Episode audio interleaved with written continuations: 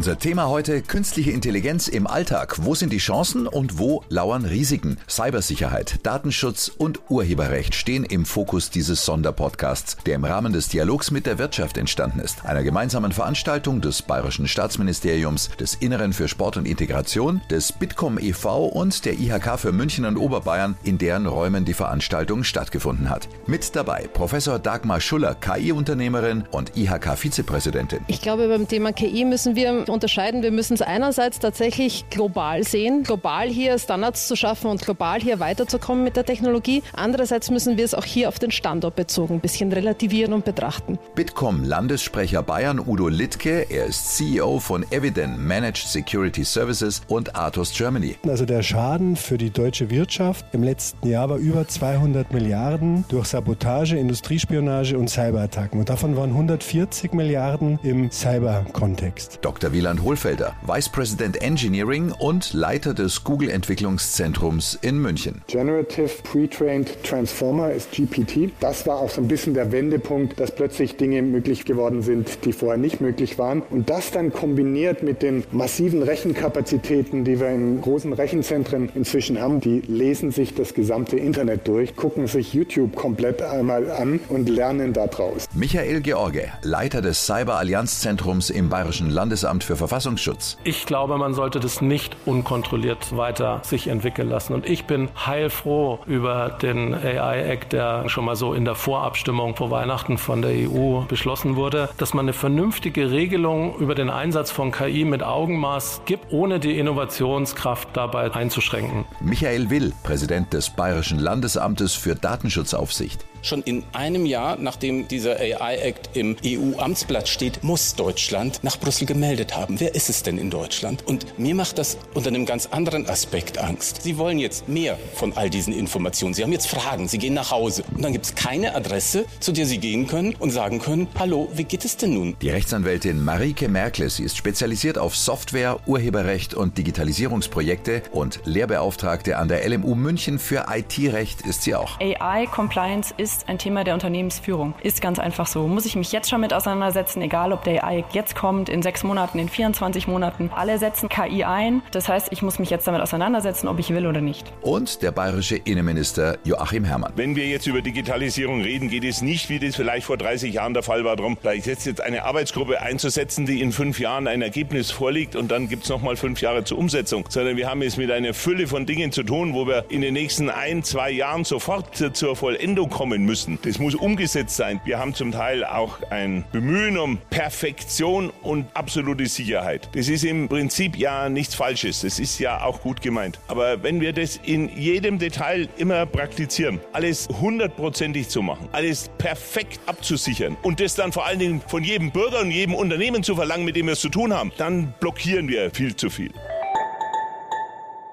Zum Einstieg in das Symposium skizziert IHK-Vizepräsidentin Professor Dagmar Schuller die Herausforderungen, vor denen kleine und mittlere Unternehmen im Zusammenhang mit künstlicher Intelligenz stehen. Insgesamt ist der Themenbereich Digitalisierung natürlich einer, den wir jetzt seit Jahren schon verfolgen. Und wir verfolgen auch an dieser Stelle immer wieder die größten Herausforderungen, vor denen unsere KMU oder unsere Unternehmen hierzulande stehen. Und hier haben wir nach wie vor die wesentlichsten Punkte, die halt sind Zeit. Ein Digitalisierungsprojekt ist anscheinend nach wie vor sehr zeitintensiv, aber vielleicht kann dem ja auch geholfen werden mit neuen Technologien. Es ist manchmal auch sehr komplex. Alte analoge Prozesse, die man eben hat oder entsprechende Arbeitsweisen oder Herangehensweisen müssen erst in die digitale Welt gebracht werden. Natürlich spielt Geld eine Rolle und nach wie vor etwas, wo wir als IHK sehr stark versuchen, ihnen zu helfen, beziehungsweise hier auch mit den Ausbildungen der IHK einen wesentlichen Schritt zu machen, der Fachkräftemangel. Das, was momentan am meisten Angst erzeugt, und Unsicherheit erzeugt bei den Unternehmerinnen und Unternehmern, ist ganz klar die rechtliche Unsicherheit. Was mache ich denn da? Was passiert denn, wenn ich eben beispielsweise ChatGPT jetzt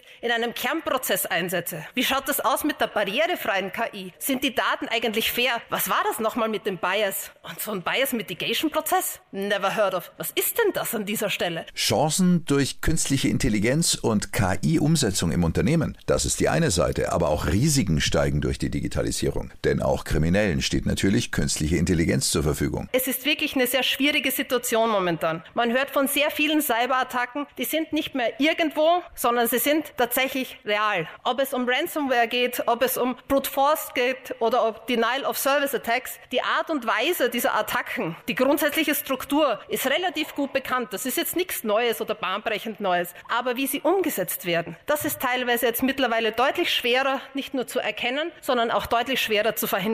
Und gerade hier ist der Mensch im Zentrum wieder etwas extrem Wichtiges. Denn die größte Angriffsfläche an dieser Stelle bietet beispielsweise auch der Mensch. Wie sehen die politischen Rahmenbedingungen aus und welche Ziele hat die bayerische Staatsregierung in Bezug auf künstliche Intelligenz in Wirtschaft und Verwaltung? Innenminister Joachim Herrmann. Ich sehe die politische Verantwortung, dass wir dieses Thema vorantreiben, dass wir die Chancen in der Tat für Bayern auch nutzen.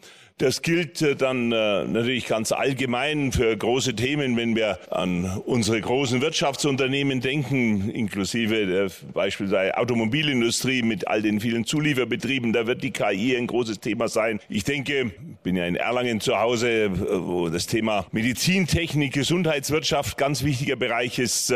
Ein Thema, was dort bei Healthineers beispielsweise ganz intensiv natürlich schon einbezogen wird, KI da zu nutzen, um in der Tat mit den Gesundheitsdaten Daten, mit dem, was bildgebende Systeme erkennen können, äh, etc., wie man das alles noch besser, noch effizienter macht. Äh, und so könnte ich viele weitere Beispiele nennen, wo wir einerseits aus der Forschung heraus und andererseits in den Wirtschaftsunternehmen in unserem Land sicherlich da äh, ganz weitere, gute, weitere neue Impulse bekommen können. Und das andere ist natürlich, dass wir das auch nutzen für den Staatsbetrieb, die Staatsverwaltung. Wir, da sind wir sowieso noch im Punkto Digitalisierung bei weitem nicht da, wo wir hin müssen. Das müssen wir deutlich beschleunigen und wir müssen schauen, wie wir von vornherein dann vielleicht zusätzliche Aspekte von KI in diesen Digitalisierungsprozess natürlich mit einbeziehen, dass wir dadurch zum Beispiel auch Verwaltungsverfahren deutlich beschleunigen können. Dass wir, wenn wir zum einen zum Beispiel ein Genehmigungsverfahren digitalisiert haben, jemand auf dem digitalen Weg einen Antrag stellt, mit KI dann schon mal sehr schnell eine erste Plausibilitätsüberprüfung stattfindet, ob da alles da richtig ist, soweit dabei ist, ob das alles in sich stimmig ist.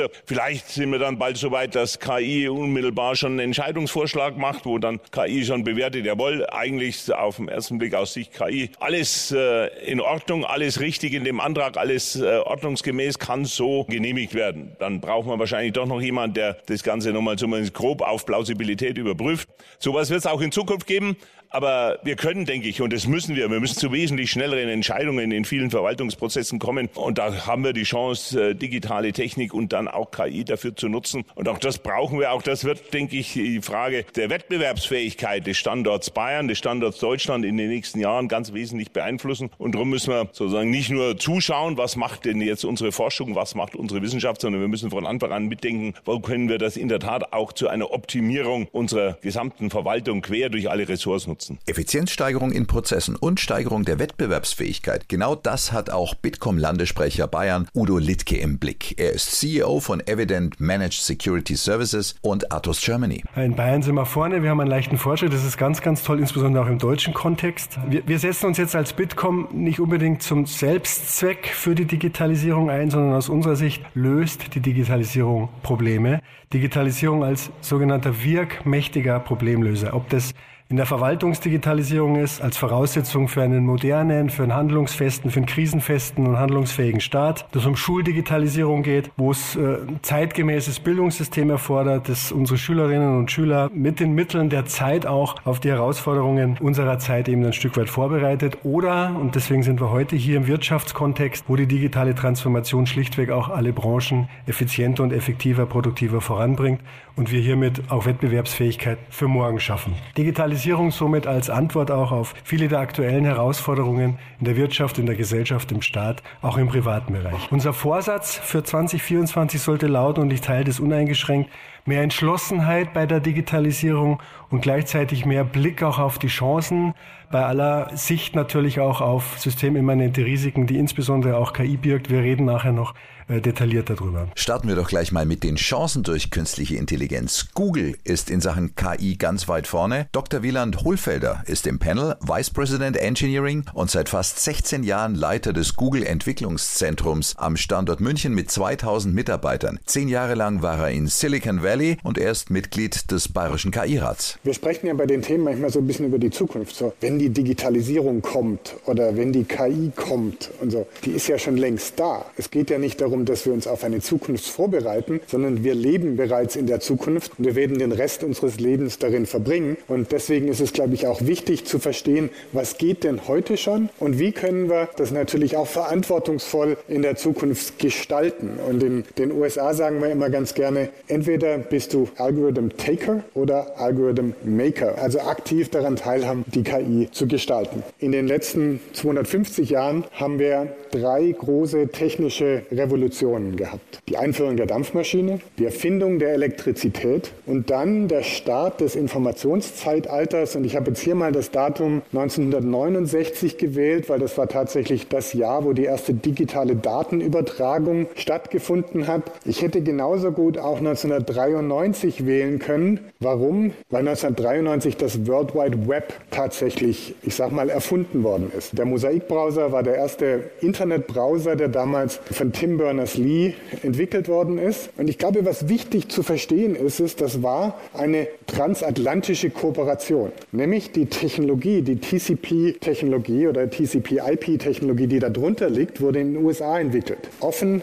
Open Source, klare Standards. Und Tim Berners-Lee kam und hat dann das HTML-HTTP-Protokoll oben drüber gesetzt. Keine Seite alleine hätte das World Wide Web, wie wir es heute kennen, erfinden können. Es musste wirklich diese Zusammenkunft sein. Und ich finde es extrem wichtig, dass wir uns das auch im Kopf behalten, wenn wir jetzt immer drüber nachdenken, wie können wir denn hier in Deutschland, in Europa bei KI eine Rolle spielen. Nur, glaube ich, in Partnerschaft mit den anderen Playern und nicht, wir machen unsere eigenen Dinge und schauen, dass wir uns abgrenzen von dem, was woanders passiert. Und das ist in der heutigen Zeit, wo wir eben auch sehr, sehr viel Protektionismus sehen, umso wichtiger, dass wir da da diese Brücken schlagen, dass wir da diese Grenzen aufweichen. Ich war auch 1993 selber im Silicon Valley, als das Internet gestartet ist. Und ich habe so ein bisschen das Gefühl, dass heute diese Stimmung rund um generative KI ganz ähnlich ist wie damals rund um das World Wide Web. Jeder wusste, da passiert irgendwas Großes. Jeder hat gespürt, da passiert was Großes. Aber keiner wusste so richtig, wer als Gewinner nachher hinten rauskommt und was denn tatsächlich die Business Cases dieser Technologie sind. Und ich glaube, das ist das Gleiche, was wir gerade so ein bisschen erleben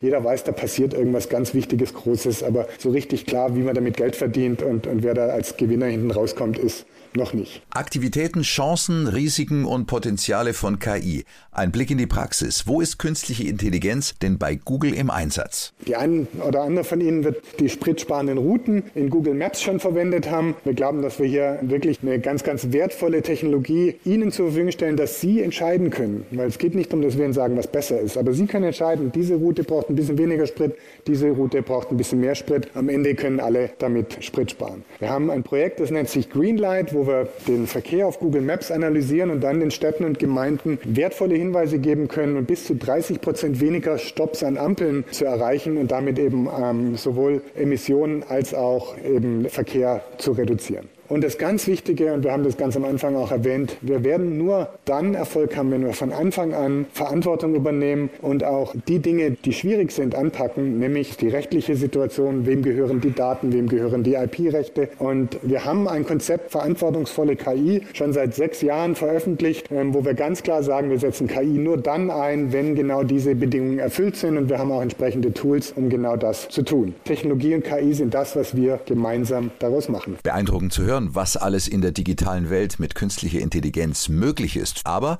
die Unternehmen sind natürlich nicht alleine. Auf der anderen Seite ist der Staat, die Staaten, die Regulierungsbehörden. Innenminister Joachim Herrmann, wie stark greift der Staat denn ein und kontrolliert und reguliert? Das ist eine Abwägungsfrage, wobei ich glaube, und das ist wichtig vom ganz allgemeinen Grundsatz her, worum es jetzt auch in der Verordnung der EU geht, dass wir eben mehr Verantwortung unmittelbar den Unternehmen zuordnen. Wenn der Staat meint, er könne durch totale staatliche Kontrolle jedes einzelnen Details sozusagen jemand äh, diese Verantwortung abnehmen oder für eine höhere Gewährleistung sichern, dann wird das schiefgehen. Wir müssen, wie es das da oder dort ja in der Vergangenheit auch schon gegeben hat. Wir müssen im stärkeren Maß wieder sagen, ja, und die Verantwortung trägt das Unternehmen, das bestimmte Dinge in die Welt setzt, egal ob das jetzt Hardware oder Software ist. Und die müssen dafür dann letztendlich auch gerade stehen. Das müssen Unternehmen natürlich auch dann als solches akzeptieren. Sie tragen die Verantwortung. Aber das gehört zu dem, was ich gerade gesagt habe. Wenn der Staat meint, er könne mit seinen Vorschriften und noch 300 Ausführungsanweisungen zu bestimmten Vorschriften dadurch die absolute Sicherheit gewährleisten, das wird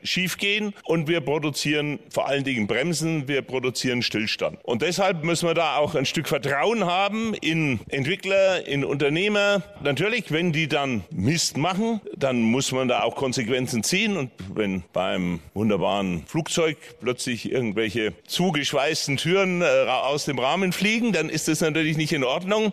Und dann äh, muss man dem entsprechend nachgehen. Das ist klar, wenn man solche Defizite, ich bleibe jetzt mal bei diesem vergleichsweise simplen Beispiel, das man noch ohne KI erkennen kann, aber ich will damit nur deutlich machen, die Verantwortung trägt das Unternehmen. Aber das ist so ein typisches Beispiel, wenn wir daraus jetzt wieder den Schluss ziehen, nein, da hätte man eben doch dieses Flugzeug vorher noch 300 Stunden länger überprüfen müssen durch staatliche Prüfer, dann bin ich der festen Überzeugung, das wird nicht funktionieren. Und den Weg dürfen wir nicht bestreiten. Sondern es ist so, ja, es bleibt immer ein Risiko, das trägt dann in dem Fall der Hersteller, der muss sich dazu bekennen, er trägt die Verantwortung, aber nicht noch tausend zusätzliche Regulierungs- und Überwachungsmechanismen von Seiten des des Staates zu schaffen. Das ist wirklich meine Überzeugung. Also erstmal muss ich sagen, was Sie gesagt haben, Herr Staatsminister, ist ganz, ganz wichtig. Die Deutschen haben ja so eine Neigung dazu. Wenn ich da auf der einen Seite Innovation habe und auf der anderen Seite Regulierung, dann freuen sich die Deutschen, dass es Regeln gibt, die sie befolgen dürfen.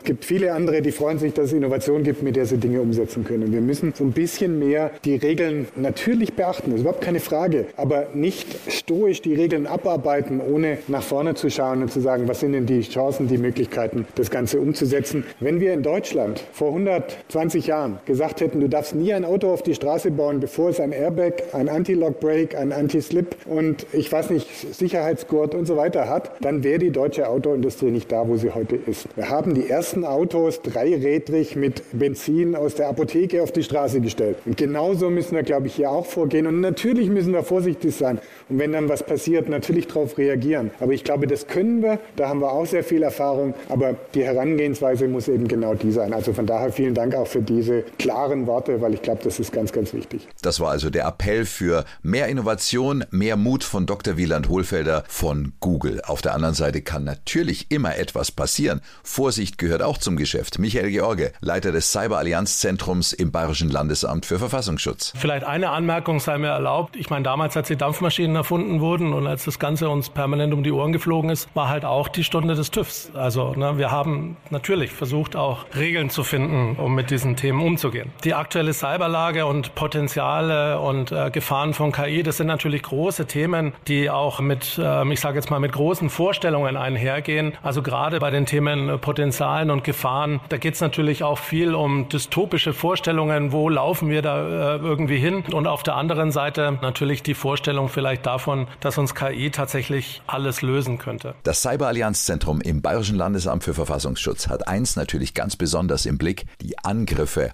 auf Unternehmen aus dem Internet. Wie funktioniert diese Analyse im Angriffsfall? Wir machen das meistens nach dem sogenannten Diamond-Modell.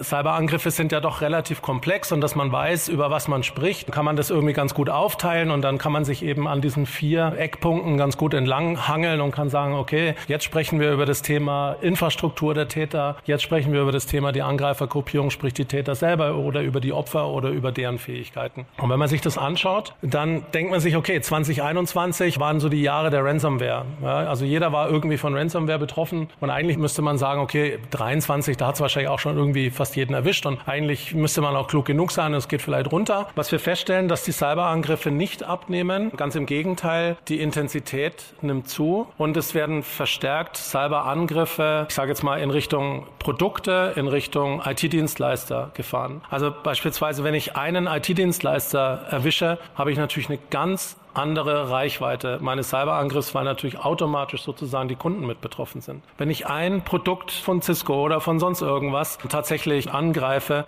dann habe ich damit eine ganz andere Reichweite. Und äh, wenn ich einen großen Zulieferer angreife, dann habe ich natürlich die halbe Automobilindustrie damit getroffen. Kommen wir zu den Fähigkeiten. Wir sind ja immer noch auf der Täterseite sozusagen. Und das sieht man eigentlich auch ein bisschen dass die Sachen doch von beiden Seiten genutzt werden. Also ich sag mal, ungepatchte Systeme, schwache Passwörter, all diese Sachen sind natürlich total gefundenes Fressen und sind quasi offene Türen ähm, für die Angreifer. Aber glauben Sie nicht, dass staatliche Angriffe dies nicht auch erstmal so probieren. Ja, auch deren Ressourcen sind beschränkt und man versucht natürlich, das genauso über diese Art auszunutzen. Was natürlich schon ein Punkt ist, diese Zero Days. Also Zero Days sind Sicherheitslücken, die in der Öffentlichkeit noch nicht bekannt sind, von denen keiner weiß, für die es noch keinen Patch gibt und somit einfach sozusagen ungeschützt im Netz sind. Und wenn man jetzt dann noch manche Gesetzgebung anschaut, beispielsweise in China äh, weiß man, also was heißt weiß man in China, also ganz offiziell äh, wurde 2018 eine Regierungsbehörde für Cybersicherheit auch gegründet. Äh, seit 2021 müssen alle Unternehmen, alle Sicherheitsforscher, irgendjemand, der eine Sicherheitslücke entdeckt, die zuerst der chinesischen Regierungsbehörde melden. Und die veröffentlichen sie dann vielleicht. Die bekannt gewordenen Sicherheitslücken für Industriesteuerungsanlagen. Auch die Amerikaner veröffentlichen hier permanent die Sicherheitslücken, dass man die Systeme patchen kann. Auf Seiten Chinas ist das so im Prinzip von 100 äh, pro Monat runtergegangen auf 1 bis 5 seit 21. Ist irgendwie, ähm, ist irgendwie komisch. Und auf der anderen Seite sehen wir natürlich plötzlich Cyberangriffe mit Zero Days, die wir bisher so noch nicht gesehen hatten. Die Gefahren sind ausreichend skizziert, sind ausreichend illustriert. Michael George, jetzt geht es darum, ins Handeln zu kommen. Wie wird sich das Cybersicherheitsgeschäft entwickeln? Ich glaube, das ist ein Milliardenbusiness, äh, was da drin steckt. Und ich glaube, dass das auch die IT-Sicherheitsdienstleister natürlich für sich entdecken, dass äh, hier den Unternehmen bestimmt äh, künftig auch hervorragende Möglichkeiten gegeben werden, um sich um das Thema stärker zu kümmern kümmern. Für die Unternehmen selbst, glaube ich, könnte ein Rat sein, ohne da wirklich Rat geben zu können, aber könnte vielleicht ein Rat sein, jemanden bei sich wirklich zu installieren, auch gerade bei kleinen und mittelständischen Unternehmen, die sich dieses Themas einfach wirklich annehmen und alles lesen, jeden Podcast, jede Berichterstattung, alles dazu sich sozusagen auch reinziehen, um bei der Geschäftsführung einfach gute Grundlagen dafür zu legen, dass gute Entscheidungen getroffen werden. Also sich dieses Themas einfach aktiv widmen und ich glaube, dass auch von außen aufgrund dieses dieses Business viel Positives auf gerade kleine und mittelständische Unternehmen zukommt. Dass eine verbesserte Cyberabwehr für Unternehmen kein rausgeschmissenes Geld ist, dass man da nicht warten kann, das illustriert ganz deutlich Udo Littke, Bitkom-Landessprecher Bayern, mit diesen Zahlen. Also der Schaden für die deutsche Wirtschaft im letzten Jahr war über 200 Milliarden durch Sabotage, Industriespionage und Cyberattacken. Und davon waren 140 Milliarden im Cyber-Kontext. Wenn wir jetzt die gute Nachricht, Sie hatten das gesagt, Herr George, also der, der Anstieg der Investitionen von 4 auf 9 Milliarden ist sicherlich schon mal eine richtige Richtung. 9 Milliarden gemessen an einem Schaden von 200 Milliarden ist sicherlich eine andere Einordnung. Und wenn ich dann schaue, wie viel am IT-Budget eigentlich eines Kunden dafür verwendet wird, dann ist es in der Regel kleiner 20 Prozent. Und wenn ich sehe, gerade jetzt für kleinere und mittelständische Unternehmen, und wir hatten das gehört, so profan das klingt, also Cybersicherheit muss schon oben beginnen, unserer Meinung nach. Und wir sind führend in dem Bereich Security. Es kommt immer wieder vor, dass sich Kunden bei uns melden, also jetzt aus der Praxis gesprochen, gesprochen und sagen, wieso kann mir das passieren? Wieso ist mir das passiert? Also dieses Überraschungsteil. Also wir haben gesehen, dass wir uns schon sehr stark damit auch auseinandersetzen, aber die Realität ist an vielen, vielen Stellen eine andere. Unser Appell ist, Cybersicherheit muss oben anfangen. Also es ist schon eine Frage vom Topmanagement. Da kannst du den IT-Leiter nicht alleine lassen, wenn es auch um existenzielle Fragestellungen geht. Vielleicht noch zwei Zahlen aus den Umfragen auch des Bitcoms heraus. Vor drei Jahren war Cybersecurity aus Sicht der Unternehmen eine Existenzbedrohung bei 9 Prozent der Unternehmen. Im vorletzten vorletzten Jahr bei 45 Prozent und jetzt bei 52 Prozent. Also mehr als die Hälfte sagt, ja, Cyberattacken können mich existenziell bedrohen und sehen auch mit Blick nach vorne, dass das gegebenenfalls noch ansteigen kann. Und wir glauben, das ist ein Chefthema, ist eine Frage der Befähigung auch der handelnden Personen, also die natürlich auch sensibilisiert werden müssen. Also das ist ja jetzt auch nicht unmittelbar neu, nur die Frage ist ja, wie kann ich es in der Realität, auch in der Anwendungspraxis umsetzen? Und das ist vielfach eben dann auch eine Durchdringung und auch eine Ganzheit Einheitlichkeit, weil ich bin äh, Verfechter von, von Zero Trust Methodiken, also Sicherheit an jeder einzelnen Stelle, auch in der eigenen Infrastruktur keinem Element vertrauen und immer hinterfragen, warum bestimmte Informationen notwendig sind.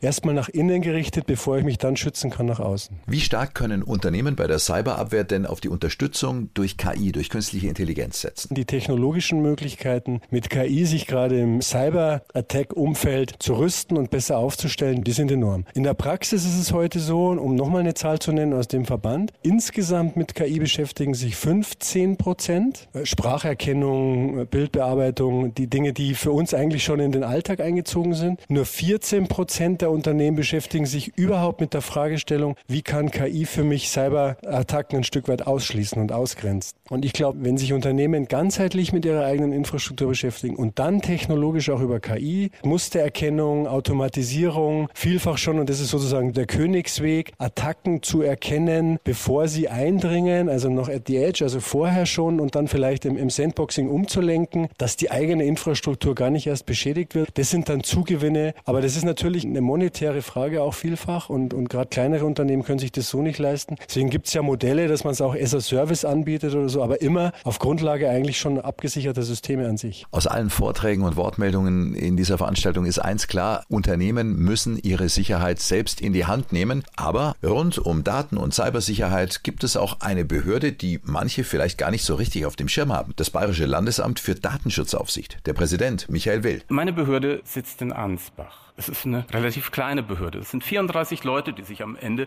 mit Datenschutz beschäftigen, mit Datenschutzaufsicht, mit genauer noch eigentlich der Durchsetzung der Datenschutzgrundverordnung. Für uns ist entscheidend, das Thema KI ist da. Es ist für uns eine selbstverständliche Aufgabe, uns darum zu kümmern, denn das ist sozusagen Ihr Thema. Da gibt es ein Spannungsverhältnis. KI ist Datenverarbeitung. Wir fragen uns, müssen uns fragen, ist es rechtmäßige Datenverarbeitung? Denn wenn nein, dann sollten wir tätig werden. Es ist eine Datenverarbeitung, die jetzt popularisiert ist. Früher waren das exklusive große Rechenzentren und Experten, Data Scientists, die sie brauchten. Heute sind wir das alle in gewisser Weise oder das Produkt, auf das wir zugreifen, ist ein solcher Data Scientist oder zumindest von denen trainiert. Deshalb ist das Thema jetzt so allgegenwärtig und umgekehrt für Sie so attraktiv. Im Zusammenhang mit der Anwendung künstlicher Intelligenz wurde auch schon über ein mögliches Nachschärfen der Datenschutzgrundverordnung gesprochen. Aber der Präsident des Bayerischen Landesamts für Datenschutz auf Aufsicht, Michael Will, findet das nicht den richtigen Weg. Lassen Sie uns nicht von Nachschärfen der Grundverordnung reden, sondern von der Erfüllung eines Versprechens. Sie ist General Data Protection Regulation, was bedeutet, da ist noch Raum für was Specific, für was Besonderes. Das hat die Politik nicht gemacht. Auch die KI-Verhandlungen haben sich immer wie ein Gral um die Datenschutzgrundverordnung gedreht. Ich verstehe das offen gesagt nicht. Recht systematisch ist da Platz für noch was anderes. Wir haben das in Deutschland immer wieder gehabt. Wir haben bereichsspezifisches Datenschutzrecht. Das macht Deutschland manchmal so anstrengend, wenn man Datenschützender ist, äh, weil es Sonderregelungen gibt. KI wäre aber in meinen Augen, und da lassen sich noch vielleicht ein paar andere Beispiele denken, wie der Gesundheitssektor, ein wunderbarer Ort oder ein Anlass für spezifische Regelungen. Wieso gibt es keine Verordnung, die sich mit der Verarbeitung personenbezogener Daten zu KI-Zwecken beschäftigt. Das hätte man machen können. Entweder als Kapitel in der KI-Verordnung, weil man sowieso schon dabei ist, oder das bleibt dann das nächste Projekt für die nächste EU-Kommission, wenn sie möchte. Wir haben bestimmte Grenzen, die wir in der Grundverordnung für eben allgemeinen Sachverhalte vollkommen passend berücksichtigen müssen. Wir stoßen ab und zu, das sei zugegeben, an Grenzen, wie es dann am Ende praktikabel geht, wenn man sich auf der anderen Seite vollkommen darüber politisch klar ist, wir reden jetzt über ein ganz, ganz wichtiges Gemeinwohlziel. Weil uns auch auf der anderen Seite bitte klar sein muss, wir reden heute nur über Wirtschaftsinteressen, wir balancieren damit auch die Rechte der Betroffenen. Für den muss die Lage genauso kontrollierbar, vorhersehbar, transparent sein. Das wäre zumindest für mich der Anspruch an so eine Ergänzung. Ein sehr, sehr wichtiges Thema rund um künstliche Intelligenz haben wir bisher noch gar nicht besprochen. Das Thema Urheberrecht in verschiedenen Facetten. Rechtsanwältin Marike Merkle, Associate Partnerin bei der NÖR Partnerschaftsgesellschaft. Es gibt drei Themen, die ich gerne mit Ihnen aufgreifen möchte. Das erste, wie geht es zusammen? KI und Urheberrecht, funktioniert das? Auf welche Sachen muss ich da achten? Das nächste Thema, das ist äh, der AI Act. Thema Nummer drei, das ich mit Ihnen aufmachen möchte, ist dann die AI Compliance. Compliance. Also wie gehe ich tatsächlich auf Unternehmensseite damit um? Weil es ist ganz klar, AI Compliance ist ein Thema der Unternehmensführung. Ist ganz einfach so. Muss ich mich jetzt schon mit auseinandersetzen, egal ob der AI jetzt kommt, in sechs Monaten, in 24 Monaten ist egal. Alle setzen KI ein. Wir kommen gleich noch dazu, auch zum Begriff der Schatten-KI. Das heißt, es ist was, ich muss mich jetzt damit auseinandersetzen, ob ich will oder nicht. Dann starten wir direkt rein. Woher kommt die Rechtsunsicherheit, die Frau Professorin Schuller am Anfang vielleicht auch dargestellt hat auf Unternehmensseite? Äh, viel damit zu tun haben bestimmt Schlagzeilen wie diese. Samsung, äh, Code, die Entwickler, proprietärer Code, also eigentlich urheberrechtlich geschützter, der geheim gehalten werden sollte, wurde von Entwicklern in ein öffentlich verfügbares System eingegeben, ein KI-Modell und war dann für andere Unternehmen, andere Entwickler verfügbar. Mithin sind da nicht vielleicht nur urheberrechtlich geschützte Inhalte, sondern auch Geschäftsgeheimnisse in die Öffentlichkeit gelangt, was natürlich hochproblematisch ist. Wenn ich jetzt im Urheberrecht mich weiter bewege, in jüngster Zeit haben vielleicht einige von Ihnen gelesen, die Klage der New York Times gegen Microsoft und OpenAI im Hinblick auf Urheberrechtsverletzungen. Ganz klar, im Bereich der Kunstschaffenden ist es eine Riesenfrage, wie gehen wir damit um, dass digitale Inhalte nicht nur massenhaft kopiert und äh, vervielfältigt werden können, sondern auch massenhaft ausgelesen und mit diesen ausgelesenen Daten neue Inhalte generiert werden können. Für diejenigen, die es interessiert, gibt es eine ganz interessante Dokumentation. Kollegin KI übernimmt heißt die. Im Dreisat ist in der ID-Mediathek verfügbar, die sich genau eben aus der kunstschaffenden Sicht mit diesen Themen auseinandersetzt. Dann kommen wir auch gleich zum ersten Thema. KI und Urheberrecht. Wenn ich derartige Schlagzeilen lese als Unternehmensleitung, dann mache ich mir natürlich Gedanken, inwieweit kann ich gerade diese interessanten Modelle, die so viel Effizienzsteigerung versprechen, die großen LLMs, generative KI bei mir einsetzen. Wenn wir beraten im Bereich KI, dann versuchen wir immer, diesen Dreischritt des Lebenszyklus eines KI-Systems eigentlich durchzugehen dass wir uns anschauen, was gebe ich eigentlich auf Input-Seite in das System rein? Was muss ich beachten bei den Trainingsdaten, bei den Validierungsdaten, bei den Anwendungsdaten?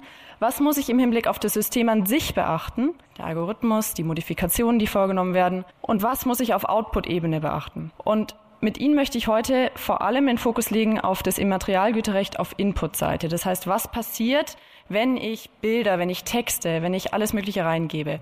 Gerade bei den Klagen, wie jetzt hier im Fall von der New York Times gegen Microsoft und OpenAI, steht natürlich im Mittelpunkt, dass hier massenweise Daten, die im Internet verfügbar sind, in digitaler Form ausgelesen wurden. Und da ist natürlich die Frage, inwieweit ist das urheberrechtlich zulässig. Witzigerweise bei Instagram und LinkedIn und alle möglichen macht sich niemand Gedanken darüber. Jeder postet jedes Bild, kopiert es, egal wo es herkommt, jedes Meme. Aber hier ist es ein größeres Problem, es natürlich eine ganz andere Dimension erlangt. Wie kann ich, wenn ich jetzt einen urheberrechtlich geschützten Inhalt habe, der von einem System ausgelesen wird, wie kann das zulässig sein? Wenn was urheberrechtlich geschützt ist, dann brauche ich grundsätzlich eine Erlaubnis dazu, damit umzugehen. Und die kann sich auf verschiedene Art und Weise ergeben. Die allerleichteste Art und Weise ist die Lizenz. Das könnte ich mal als Königsweg bezeichnen. Wenn ich jetzt vor dem Hintergrund der ganz großen Modelle agiere, dann ist es natürlich schwierig, dann eine Lizenz für jeden Inhalt, mit dem ich trainiere, zu haben.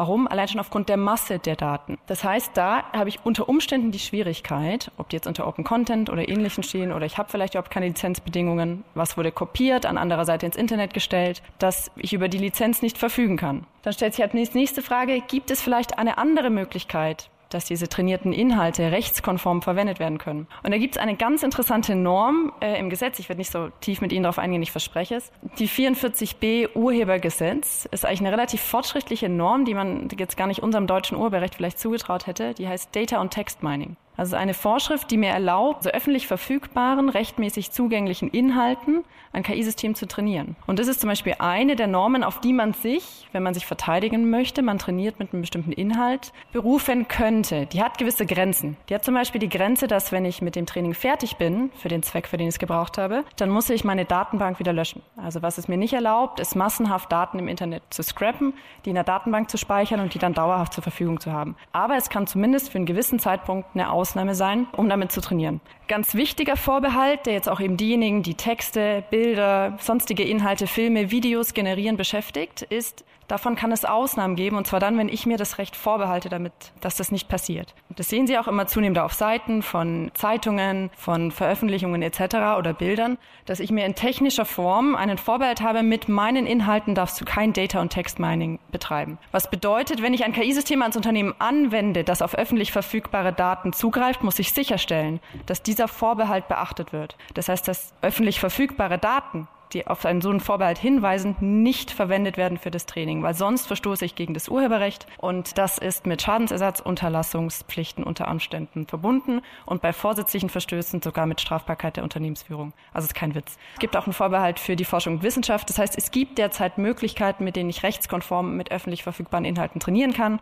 Ich muss nur einige Dinge beachten. Wenn ich den Input verlasse und mich dann frage, okay, ich habe vielleicht rechtskonform trainiert, ich hatte eine Lizenz, ich kann mich auf 44b stützen, dann muss ich mir am Anschluss die Frage stellen, wem gehört eigentlich, was da rauskommt? Also wer ist Inhaber des Outputs, der da generiert wird? Ob das ein Text ist, ob das ein Bild ist. Wir haben jetzt schon ganz viele Beispiele gesehen. Und da stehe ich vor der großen Herausforderung, dass das Urheberrecht nur eine natürliche Person als Schöpfer anerkannt. Das heißt, wenn da was rauskommt aus dem System, an dem keine Person beteiligt war, dann ist das gemeinfrei. Und gemeinfrei bedeutet, das kann grundsätzlich von jedem ohne Einschränkung genutzt werden. Die einzige Möglichkeit, wie ich es einschränken kann, ist auf vertraglicher Ebene. Sprich, wenn ich ein Interesse daran habe, dass der Output geschützt ist, weil ich ein KI-System bei mir verwende, einsetze, dann muss ich versuchen, auf vertraglicher Ebene sicherzustellen, dass nicht andere diesen Output benutzen. Ich nenne Ihnen ein Beispiel. Sie verwenden zum Beispiel ein generatives KI-System, um irgendwelche Inhalte, Bilder, Texte für Präsentationen zu verwenden und stellen es der Öffentlichkeit zur Verfügung auf Ihrer Website oder ähnliches. Damit nicht Dritte kommen und diese Inhalte einfach weiterverwenden können, müssen Sie das einschränken durch eine Lizenz. Das verdeutlicht, wir haben auf urheberrechtlicher Seite nicht nur beim Input interessante Themen, dass ich vielleicht einer Rechtsfrage nachgehen muss, kann ich das rechtskonform verwenden, sondern ich muss dann auch auf Output-Seite mir die Frage stellen, inwieweit kann ich mich denn schützen, dass die Inhalte, die ich generiere, nicht von Dritten einfach weiterverwendet werden. Jetzt kommt wahrscheinlich das Thema, das die meisten hier im Raum interessiert. Äh, wir verlassen ein bisschen das Urheberrecht, wir haben die Problematik gesehen, der AI-Act und der zukünftige Rechtsrahmen. Wir hatten total spannende Zeiten. Wieso? Die Einigung stand kurz vor dem Scheitern. Die spanische Ratspräsidentschaft hat Ende des Jahres geendet. Hätten wir bis Mitte Dezember keine Einigung im Trilogverfahren bekommen, dann wäre das Gesetz höchstwahrscheinlich gescheitert. Wieso? Weil im Juni ein neues Europaparlament gewählt wird. Und in dieser kurzen Zeitspanne von Januar bis Juni hätte es das Parlament wahrscheinlich nicht mehr geschafft, dieses Gesetz zu verabschieden. Oh, das klingt alles sehr knapp, aber es ist ja nochmal gut gegangen für Unternehmen. Schauen wir uns das Gesetz nochmal im Detail ganz genau an. Wir haben im Grundsatz ein präventiv präventives Verbotsgesetz, das sagt, ich darf KI nicht einsetzen, außer ich halte mich an die Anforderungen und Maßnahmen, die mir der KI Act vorgibt. Also ich muss mich an gewisse technische und organisatorische Maßnahmen, Risikomanagement, Qualitätsmanagement etc. einhalten, um das KI-System überhaupt einsetzen zu können, sonst ist es unzulässig und zwar auch Bußgeld bewährt mit Verweis auf die Vorschriften in der DSGVO. Wir haben einen sehr, sehr weiten Anwendungsbereich. Die Softwaredefinition ist wesentlich weiter, als jetzt ein Informatiker ziehen würde. Das heißt, wir haben eigentlich nur Systeme, die in irgendeiner Form interagieren mit ihrem Umfeld und einen Output generieren auf Grundlage dessen, was man in sie reingegeben hat. Das ist, sag ich mal, in Layman's Terms ist es die Definition von KI, was man auch dann sagen könnte, ist fast Software. Es gibt ein bisschen Einschränkungen, aber es ist wirklich sehr, sehr weit. Davon abgesehen, auf persönlicher Ebene ganz klar, die Anbieter, diejenigen, die tatsächlich entwickeln, stehen im Vordergrund. Aber es ist so, dass diese Pflichten überlagert werden können auf jemand, der es tatsächlich einsetzt, die sogenannten Deployer nach dem Wortlaut. Wenn ich zum Beispiel also ein Foundation Model bei mir einsetze und es anpasse an meine eigenen Bedürfnisse, an meinen Einsatzzweck, dann kann ich unter die Vorschriften der KI-Verordnung fallen und unter die Pflichten. Auch wenn ich es in meinen Produkten einsetze, ich habe das System vielleicht nicht selbst generiert, aber ich verkaufe irgendein Produkt und vor allem vor dem Hintergrund der weiten Softwaredefinition rutsche ich doch sehr schnell in den Anwendungsbereich. Diejenigen von Ihnen, die schon im Produktsicherheitsrecht damit zu tun haben, die werden ganz viele der Mechanismen erkennen. Da weiten sich einfach die Pflichten jetzt auf die Software, wenn man so möchte, aus. Wir haben also ganz oben KI-Verbote, Systeme, die nicht eingesetzt werden dürfen. Social Scoring, biometrische Echtzeitfernidentifikation im öffentlichen Raum zum Zwecke der Strafverfolgung. Und dann der Einsatz von unterschwelligen Techniken, die mich schaden können. Zum Beispiel, wenn ich eine Sprechpuppe habe, die einem Kind sagen würde, es soll sich körperlich schädigen in irgendeiner Form. Also wenn es unterschwellige Techniken eingesetzt werden, außerhalb meines Bewusstseins, die mich persönlich schädigen. Dann der größte Block der Vorschriften, der ganz große, sind die Hochrisiko-KI. Da haben wir einen Schulterschluss zum Produktsicherheitsrecht. Also in die Hochrisikokategorie fallen grundsätzlich Sicherheitskomponenten eines Produktes oder Produkte, die schon unter die Produktsicherheitsvorschriften fallen, zum Beispiel Medizinprodukterecht oder die Spielzeugrichtlinie oder die Maschinenrichtlinie, Verordnung. Die fallen einerseits drunter, plus Systeme, die im Annex aufgelisteten bestimmten Einsatzzwecken folgen. Dazu gehören zum Beispiel kritische Infrastrukturen oder der Zugang zu Bildung, der Einsatz im Bereich der Grenzkontrolle, der Migration, der Einsatz im Bereich der Justiz. Das ist eine Liste, ein Katalog aufgelistet, die eben vom europäischen Gesetzgeber als besonders gefährlich erachtet wird. Dann haben wir Transparenzpflichten. Das greift insbesondere für die Foundation Models und für die generative KI. Ich soll also offenlegen, mit welchen Daten ich trainiert habe und dass Output von KI generiert wurde und nicht für Menschen.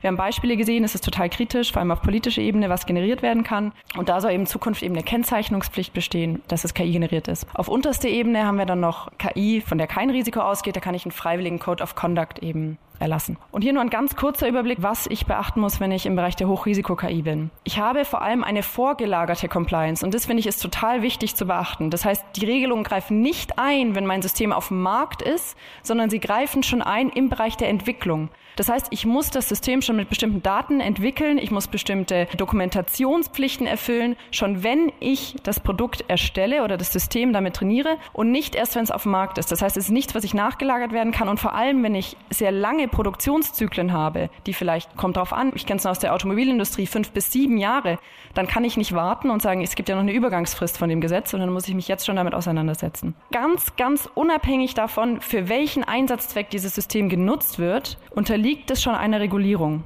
Das heißt, Foundation Models unterliegen einer Regulierung unabhängig davon, für welchen Zweck ich sie verwenden möchte. Ob es für kritische Infrastrukturen ist, ob es im Rahmen von einem Produkt ist, das ist erstmal egal. Wenn ich ein ganz normales Foundation Model bin, also oder ein KI-Basismodell, der neue Entwurf nennt sie jetzt General Purpose AI, hat da ein neues Wording gefunden. Es ist aber im Kern das gleiche, also die gleiche Regulierung. Wenn ich ein solches bin, muss ich jetzt schon Pflichten erfüllen. Und dann gibt es einen gesteigerten Pflichtenkatalog, der sich so ein bisschen an die Hochrisiko-KI anlehnt für solche Foundation Models oder General Purpose AI, von denen ein systematisches Risiko ausgeht. Da fragt man sich jetzt, okay, wann geht von einem System ein systematisches Risiko aus? Das wird festgelegt in der finalen Fassung anhand der Rechenkapazität, die beim Training verwendet wird. Und zwar 10 hoch 25 Flops, Gleit-Komma-Operationen. Und anhand dieser wird jetzt festgelegt, ob ich ein General Purpose AI-System bin mit systematischen Risiken. Diese Grenze ist sehr hoch, der Schwellenwert. Das heißt, nur sehr wenige Systeme erreichen diesen Schwellenwert oder gehen darüber. Das ist die Anforderung, dass ich darunter falle. Was heißt es? Ich muss dann Sicherheitsvorfälle melden an die Behörden, wenn ich die habe. Ich brauche nochmal ein Risikomanagementsystem. Es ist nicht ganz so schlimm wie die Hochrisiko-KI, aber es rutscht in die Richtung und kann dann je nach Einsatzzweck da auch noch hinkommen. Jetzt kommen wir zum allerletzten Schluss, noch zur AI Compliance. Das allererste ist AI Compliance, ich hatte schon erwähnt, ist Führungsaufgabe. Und was ich beachten muss in meiner internen Compliance, hängt davon ab, wo ich das System einsetze, unabhängig vom AI Act. Wenn ich es in meinem Produkt oder Service einsetze, weil ich KI als Service anbiete, sind natürlich die Anforderungen höher, die ich einhalten muss, als wenn ich es nur intern verwende. Dann ist die Anforderung auch anders, weil ich die Pflichten unter Umständen verlagern kann, wenn ich AI source von einem anderen und die fremde KI in meinem Produkt einsetze. Am geringsten ist sicherlich die interne Verwendung, wenn ich es nur zur Vorbereitung von Präsentationen ähnlichem verwende. Aber auch da treffen mich gewisse Anforderungen. Und ganz unten, was ich nicht vergessen darf, selbst wenn ich die Unternehmensentscheidung habe, ich möchte KI nicht einsetzen in Produkten, weil es mir zu gefährlich ist, brauche ich trotzdem eine Governance, eine Compliance-Struktur, weil Schatten-KI existiert. Also ich kann es Ihnen nur sagen, bei uns, bis wir die erste AI-Policy hatten, da hatten alle Associates schon lange ChatGPT eingesetzt, bis die Führungsebene einmal verstanden hat, dass es gibt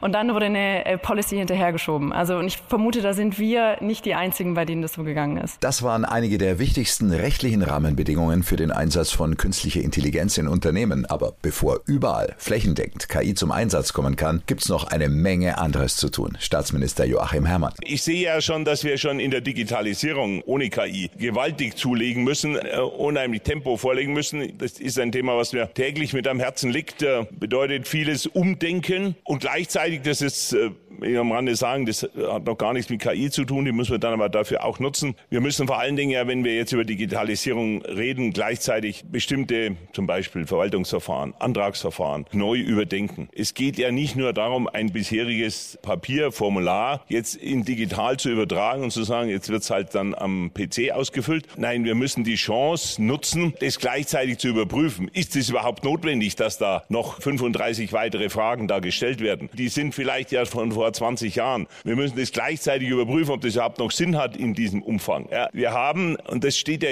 mit dahinter, die Zeit das Tempo. Und das müssen wir auch in unserer gesamten Verwaltung stärker beherzigen. Wenn wir jetzt über Digitalisierung reden, geht es nicht, wie das vielleicht vor 30 Jahren der Fall war, darum, vielleicht jetzt eine Arbeitsgruppe einzusetzen, die in fünf Jahren ein Ergebnis vorliegt und dann gibt es nochmal fünf Jahre zur Umsetzung, sondern wir haben es mit einer Fülle von Dingen zu tun, wo wir in den nächsten ein, zwei Jahren sofort zur Vollendung kommen müssen. Das muss umgesetzt sein. Das, wir müssen zeitliche Pläne haben, dass bestimmte Dinge am Ende dieses Jahres fertig sein müssen, nächstes Jahr fertig sein müssen und dergleichen. Da muss sich der ein oder andere noch dran gewöhnen. Vor allen Dingen und nicht, weil die zu faul sind oder zu langsam, sondern es geht darum, wir haben zum Teil auch ein Bemühen um Perfektion und absolute Sicherheit. Das ist im Prinzip ja nichts Falsches. Das ist ja auch gut gemeint. Aber wenn wir das in jedem Detail immer praktizieren, alles hundertprozentig zu machen, alles perfekt abzusichern und das dann vor allen Dingen von jedem Bürger und jedem Unternehmen zu verlangen, mit dem wir es zu tun haben, dann blockieren wir viel zu viel. Wir müssen, wie das dass jeder Unternehmer weiß, wir müssen in bestimmten Situationen auch nochmal ein gewisses Restrisiko mit in Kauf nehmen. Sonst blockieren wir uns, wenn wir überall auf hundertprozentige Sicherheit setzen,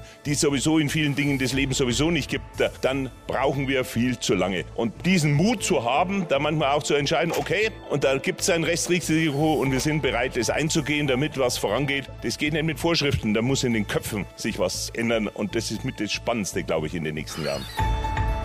Das war Let's Talk Innenpolitik mit Joachim Herrmann. Diesmal zum Thema künstliche Intelligenz in Gegenwart und Zukunft. Wo sind die Chancen und wo lauern die Risiken? Mit der Rechtsanwältin Marike Merkle, mit Michael Will, Präsident des Bayerischen Landesamts für Datenschutzaufsicht, mit Michael George vom Bayerischen Landesamt für Verfassungsschutz. Er leitet das Cyber Allianzzentrum dort. Mit Dr. Wieland Hohlfelder, Leiter des Google Entwicklungszentrums in München. Mit Bitkom Landessprecher Bayern Udo Littke und mit der IHK-Vizepräsidentin Professor Dagmar Schuller.